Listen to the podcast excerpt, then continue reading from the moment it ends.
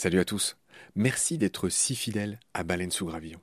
Je viens vous cueillir une minute, pas plus, avant le début de votre épisode pour vous proposer tout simplement de nous soutenir. Offrez-nous une minute au moins de votre temps. Vous savez qu'on est gratuit, sans pub et disponible pour tous sur toutes les applis d'écoute. Clairement, on a besoin de votre aide pour continuer à vivre. Et il y a plusieurs moyens simples de nous aider. 1 vous pouvez nous faire un don unique ou récurrent, quelques balles par mois, quelques euros par mois, euh, sur les liens indiqués dans le descriptif de cet épisode sur Eloasso ou sur Tipeee notamment, il y en a d'autres. 2. Vous pouvez installer le moteur de recherche Lilo au lieu d'utiliser Google qui vous exploite, vous le savez. Et le résultat, c'est que euh, chaque recherche génère ce qu'on appelle des gouttes et pour nous, c'est des petits sous. Voilà. Pour vous, en plus, c'est gratuit. Donc, c'est pas difficile. Encore une fois, tous les détails sont dans le descriptif de cet épisode. Moi et plusieurs membres de l'équipe de BSG, on propose maintenant des fresques de la biodiversité, on propose des conférences. Ben, Parlez-en dans votre entreprise, dans votre asso, dans votre boîte, quoi. Et euh, évidemment, on vient, avec tout le savoir-faire de Baleine sous Gravillon, vous raconter le vivant, tout simplement. 4. On peut aussi créer vos podcasts ou en tout cas vous apprendre à faire les vôtres. On fait des formations pour ça et euh, bien sûr contactez-nous pour en savoir plus. 5 on cherche un partenaire pour tout l'écosystème de baleines sous gravillon. Et il y a différentes modalités. On en cherche un pour l'ensemble, on peut en prendre un pour euh, un podcast en particulier, ou euh, ce qu'on fait de plus en plus, on peut en prendre un pour euh, une série d'émissions. Évidemment, euh, c'est négatif, c'est moins cher à chaque fois. Moins bon marché, j'ai envie de dire, parce qu'on n'est pas si cher. Donc euh, voilà, vous pouvez devenir coproducteur de ce qu'on fait. En tout cas, ben, voilà, prenez conscience que ce qu'on fait est certes gratuit, mais on a besoin de vous pour continuer à exister. Moi, ça fait trois ans que je fais ça sur mes fonds, et là, ben, évidemment, je suis obligé de, faire autre chose hein, pour euh, vivre, sachant que France Culture ne suffit pas à me faire vivre. Voilà. Pour nous joindre, c'est simple, contact at baleinesougravillon.com. Tous les détails sont dans le descriptif de l'épisode. Je vous laisse maintenant retrouver l'épisode du jour. Je vous dis merci, salut, à bientôt.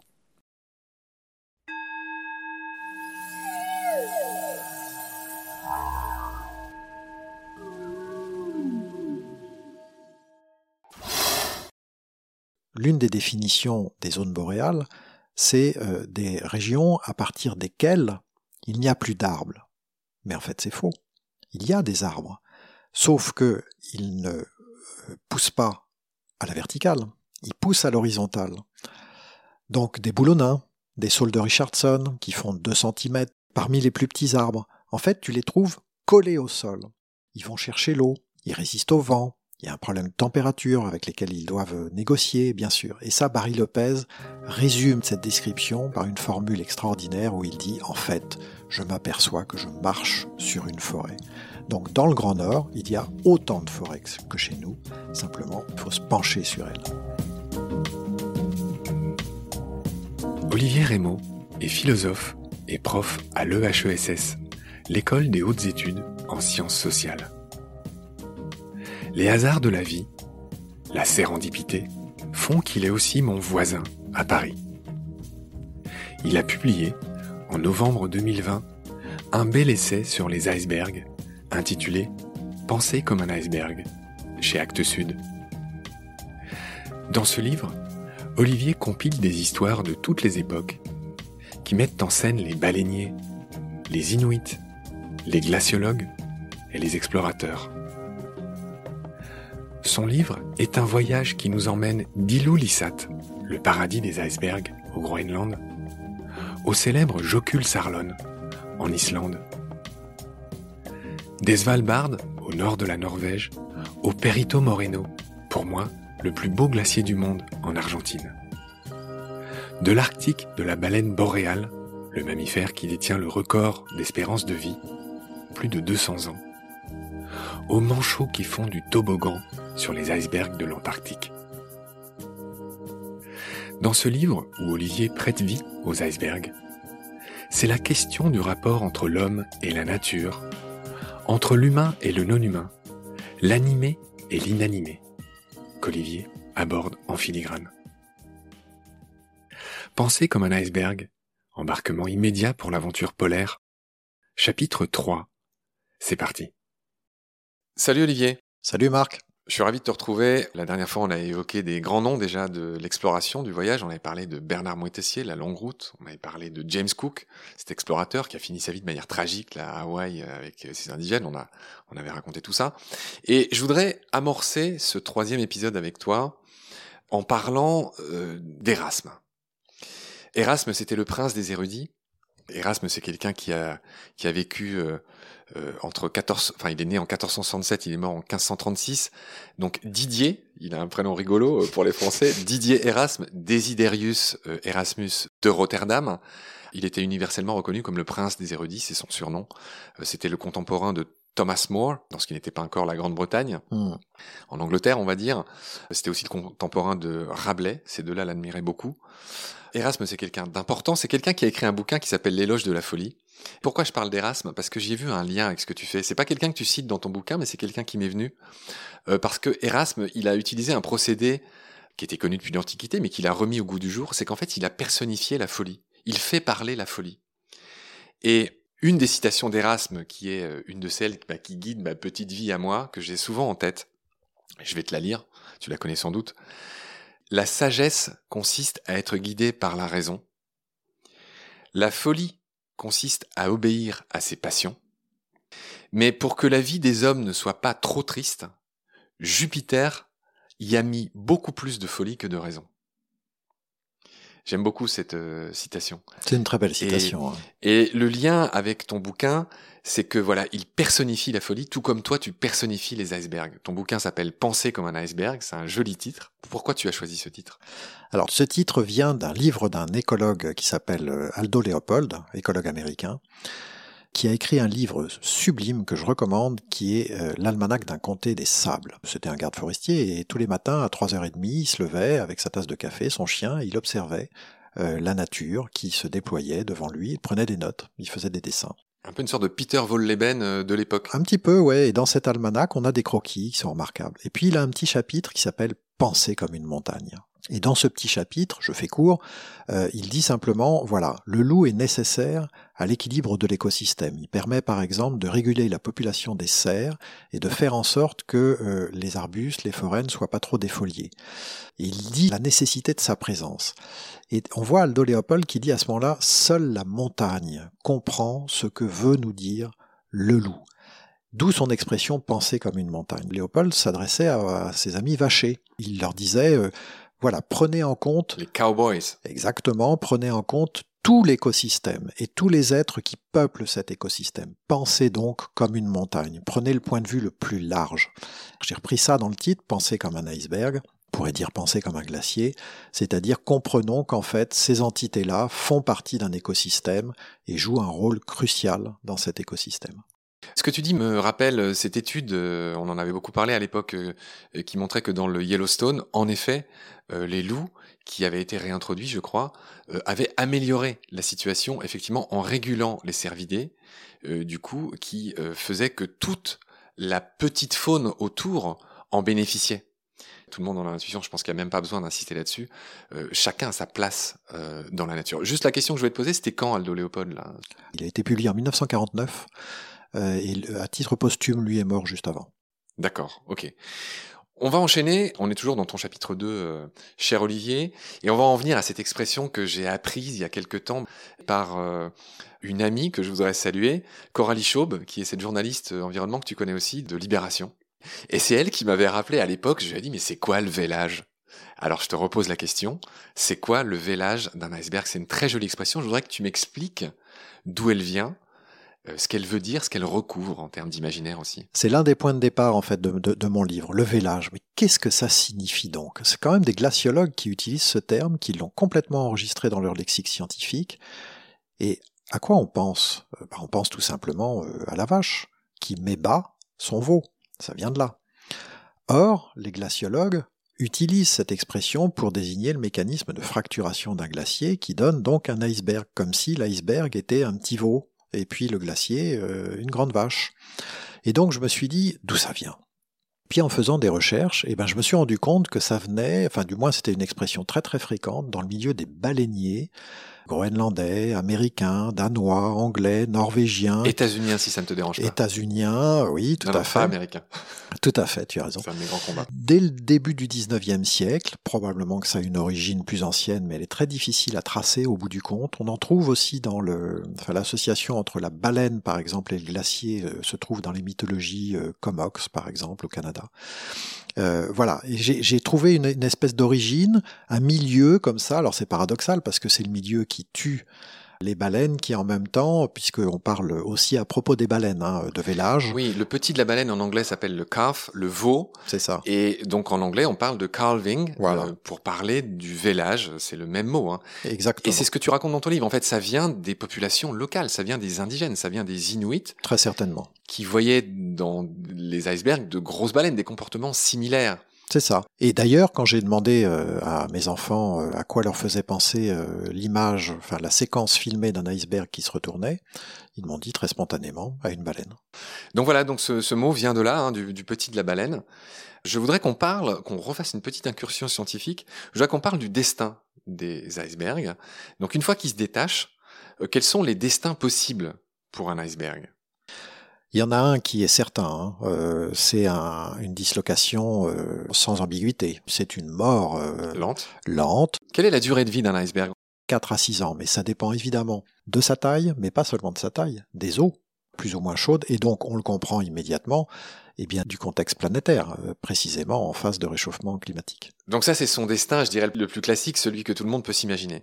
J'étais surpris en préparant l'émission de constater qu'il y a d'autres destins possibles. Parle-moi de ces destins. L'iceberg peut en effet, donc euh, au, à un moment de sa dérive dans tel ou tel océan, rencontrer finalement un, un fond marin qui est suffisamment haut pour s'y accrocher. Euh, c'est ce qu'on appelle parfois aussi des icebergs gisants qui se mettent à ce moment-là à, à s'étendre sur le fond marin. D'ailleurs, ce qui est assez fascinant, c'est que les spécialistes de l'écologie benthique, comme on dit, c'est-à-dire ceux qui s'occupent des, Des fonds. des fonds, des profondeurs, se rendent compte que les icebergs raclent assez régulièrement les fonds marins, ce qui, certes, les détruit en partie, mais ils emportent avec eux, dans leur trajectoire, des écosystèmes qu'ils vont replanter ailleurs. Donc un iceberg qui euh, s'ancre dans un fond marin est probablement un iceberg qui apporte aussi les écosystèmes d'un autre lieu précédent, ce qui est assez euh, fascinant. Une sorte d'insémination. euh, en fait, les icebergs raclent, labourent et réensemencent constamment les fonds marins. Ouais, c'est très euh, joli et important ce que tu me dis. Ouais. D'accord. Donc on a vu euh, les différents cas de figure euh, du destin des icebergs. hein. En résumé, c'est l'un ou l'autre. hein. Ils se baladent, ils finissent par fondre. C'est ça. Pour faire simple, ou ils ont ce, ce rôle que tu viens de dire, donc c'était utile de le, de le préciser. Euh, plus avant dans ce chapitre, tu parles de Werner Herzog, de Werner Herzog, euh, qui est cet Allemand qui fait des documentaires. euh, on emploie trop souvent, toi et moi, le mot sublime par jeu. On va essayer de moins l'employer dans la suite de nos épisodes. Non, non, mais c'est par jeu. Ouais, C'est-à-dire que moi, je dis souvent sublime, et toi aussi, et donc on va essayer de trouver d'autres mots. Mais j'adore Werner Herzog. Il a fait plein de films. Il a fait des films, bah, Aguirre ou La colère de Dieu dans, en cinéma, mais il a fait aussi des films sur cet homme qui est mort bouffé par les ours. En fait, il fait toujours des films sur la folie, sur la folie des ah hommes. oui, complètement. Hmm. Et donc, il y a- apparemment, il y en a un qui m'a échappé. Tu parles d'un doc qu'il a fait où il interviewe des glaciologues. Euh, C'était en 2007. Parle-moi de ce que tu racontes. C'est un documentaire qu'il a consacré à une base euh, en Antarctique et Ça s'appelle comment? C'est la base euh, McMurdo, si je me souviens bien, Oui. ce qui est l'une des plus connues surtout, euh, tu vois. Et en fait, il interviewe euh, les gens qui vivent dans cette base. Et donc, il interviewe euh, tous les gens, enfin une, une proportion assez représentative des gens qui vivent sur cette base. Donc, il y a des glaciologues, mais il y a aussi des gens qui s'occupent de la Les maintenance. cuisiniers, les... Exactement, Ouais. qui sont très importants. hein. Et on se rend compte que chaque fois, ce sont des biographies bon assez cabossées, sauf pour les glaciologues où là c'est un terrain d'étude tout simplement. Mais les autres personnes de maintenance, c'est des scénarios de changement de vie assez étonnants. Et là, on retrouve le, tout l'intérêt qu'a Herzog pour euh, pour des vies malmenées, des vies abîmées, où les gens essayent de survivre un peu à leurs propres euh, accidents personnels.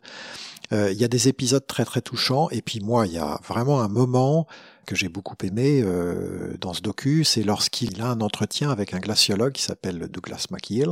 C'est vraiment le glaciologue spécialiste du B15, ce fameux iceberg énorme qu'on a déjà Le évoqué. record, le record de grosseur. Voilà, qui est, qui est d'une taille gigantesque, qui était d'une taille gigantesque.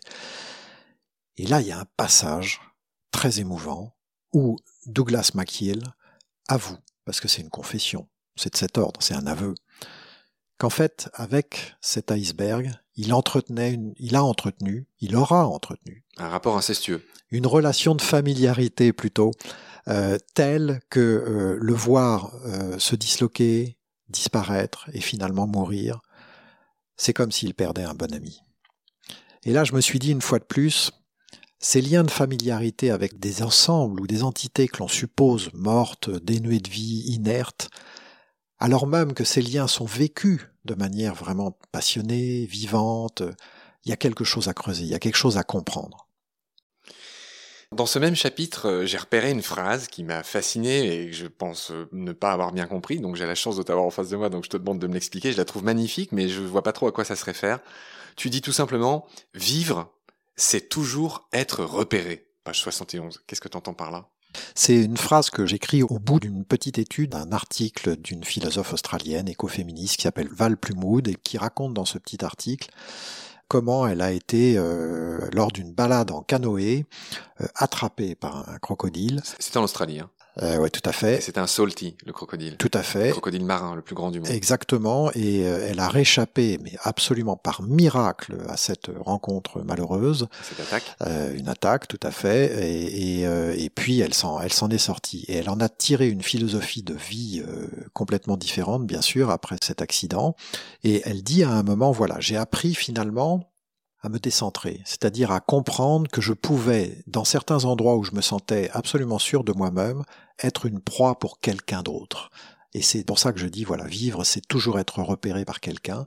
Ou quelque chose. Ou quelque chose, ou un, être en l'occurrence. Et je crois, j'en suis même assez certain, dans ces lieux dont on parle, ces mondes de glace, beaucoup de gens ont ce sentiment-là. Oui, c'est drôle. Moi, je viens de voir un documentaire qui a pas loin de changer ma vie, Seaspiracy, euh, tu sais, ce doc sur la pêche et sur le fait qu'on est en train de vider les océans. Bien sûr. Et qui est pour moi indispensable, que je, si j'étais président de la République, ça passerait dans toutes les écoles demain. Et dans ce doc, le réalisateur interviewe beaucoup de gens. Et l'un d'eux est un type qui est dédié à la, à la protection des requins à qui il manque un bout de bras et un bout de jambe et qui lui-même s'est fait attaquer par un requin. Et je crois qu'il a eu le même parcours. C'est quelqu'un qui a pardonné et qui a compris l'agression, enfin l'attaque dont il a été victime et qui, n'a, et qui aujourd'hui protège les requins, ceux-là même qui l'ont amputé. Et il y a quelque chose de magnifique, je trouve, là-dedans. Il est probable qu'effectivement. que j'ai pas dit sublime. Tout à fait, oui, oui super. Il mais il est probable qu'il ait vécu un peu la même chose, c'est-à-dire qu'il il ne s'était jamais imaginé comme devenant une proie possible. Et cette prise de conscience que finalement on peut devenir une proie pour quelqu'un d'autre, c'est une prise de conscience euh, qui peut être tragique, hein, sérieuse, qui peut vraiment interroger en plus, mais finalement c'est peut-être aussi la loi de la planète. Oui, vu et être vu, manger et être mangé. C'est ce que dit Val Plumwood, peut-être aussi euh, la personne que tu citais. En tous les cas, moi je retiendrai surtout, on peut pas être seul. On peut pas vraiment être seul. Oui, sauf que c'est malheureusement l'impression que donne l'humanité. On va pas, je vais pas faire mon grand couplet sur le fait qu'on est quand même assez à l'aise sur la planète. Hein. On a on détruit tout, on se met à l'aise. Dès qu'il y a un truc qui nous gêne, bim, pesticides. Enfin bon, bref. Mais parce qu'on se croit, ça. D'où les destinées parallèles de ton livre et de mon podcast. Et ce qui explique que tu es là aujourd'hui, c'est que tu veux dire, bah non, on n'est pas seul. Bien sûr qu'il y a des baleines sous les gravillons et bien sûr qu'il faut leur faire une petite place dans nos vies. Il faut leur rendre leur place. Ouais. Euh, sur ce, on va enchaîner sur le chapitre 3 de ton livre qui s'appelle Vie inattendue. Alors, vie inattendue au pluriel. Au pluriel. Et pour aborder ce sujet, tu parles d'un certain Barry Lopez. Qui était ce monsieur? Barry Lopez, c'est un, écrivain euh, d'Amérique du Nord euh, qui a écrit un livre en 1986 qui a eu un grand succès, qui s'intitule Rêves arctiques, au pluriel là aussi. Qui pour moi est une espèce de bible sur ces régions-là parce que euh, on y trouve des descriptions fabuleuses de ces endroits, beaucoup de conversations avec des populations autochtones, avec des scientifiques du coin. Il a arpenté pendant cinq ans ces zones et il en a tiré euh, un petit bijou euh, extraordinairement bien ciselé. Qui est un best-seller. Qui a très bien marché. Et puis, notamment, beaucoup de moments, de passages dans ce livre où il décrit la faune, la flore, et puis la nécessité d'exercer ses yeux. Et puis il y a un passage, moi, que j'ai adoré, c'est euh, lorsque Barry Lopez euh, euh, nous fait comprendre qu'en fait, quand on arpente ces territoires du Grand Nord, on marche sur des forêts. Alors ça c'est génial, parce que l'une des définitions des zones boréales, c'est des régions à partir desquelles il n'y a plus d'arbres. Mais en fait, c'est faux. Il y a des arbres, sauf que ils ne euh, poussent pas à la verticale, ils poussent à l'horizontale. Donc des boulonnins, des saules de Richardson qui font 2 cm d'épaisseur. Ah, c'est les plus petits arbres du monde, ouais. parmi les plus petits arbres. En fait, tu les trouves collés au sol.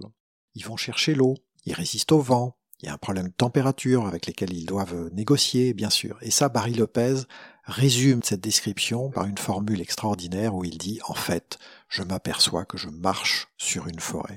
Donc, dans le Grand Nord, il y a autant de forêts que chez nous. Simplement, il faut se pencher sur elles. Très beau. Il y a autre chose de très beau dans ce chapitre euh, dont j'aimerais qu'on parle, c'est que tu évoques les Fata Morgana. Euh, je veux bien que tu euh, me dises pourquoi tu le fais.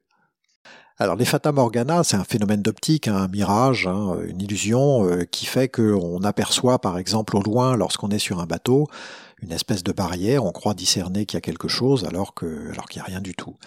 Donc effectivement, on voit ça euh, dans d'autres endroits, dans les déserts, et ça permet simplement de comprendre que la vue dans ces régions-là est euh, donc grand nord, grand sud, euh, même euh, dans les glaciers d'altitude, est un sens qui est très souvent malmené, perturbé, auquel il faut pas trop se fier. Oui, alors c'est quelque chose que j'ai connu, donc je veux bien donner mes petits exemples. J'ai plongé dans les cénotes au Mexique, c'est dans le Yucatan, et donc tu sais dans ces cavernes inondées, il y a ce qu'on appelle un halocline, c'est-à-dire une différence, une frontière entre l'eau salée et l'eau douce. Et à cette frontière, moi, j'ai distinctement observé des, ce que je croyais être des colonnes d'un temple grec, alors qu'en fait, c'était juste une illusion d'optique, une due à ce, à ce halocline, à cette différence euh, entre l'eau salée et l'eau douce. Ça, c'est le premier exemple. Et j'ai longtemps vécu, euh, j'ai vécu cinq ans euh, au Chili et donc dans le désert d'Atacama, où il y a aussi des phénomènes d'air chaud que tout le monde se représente. En fait, ces, ces espèces de tourbillons à la surface d'une route noire, macadam noir, ça crée des espèces de, de, de, de tourbillons d'air chaud, et on voit bien que ce que ce qu'il y a derrière, c'est déformé par cet air chaud en mouvement.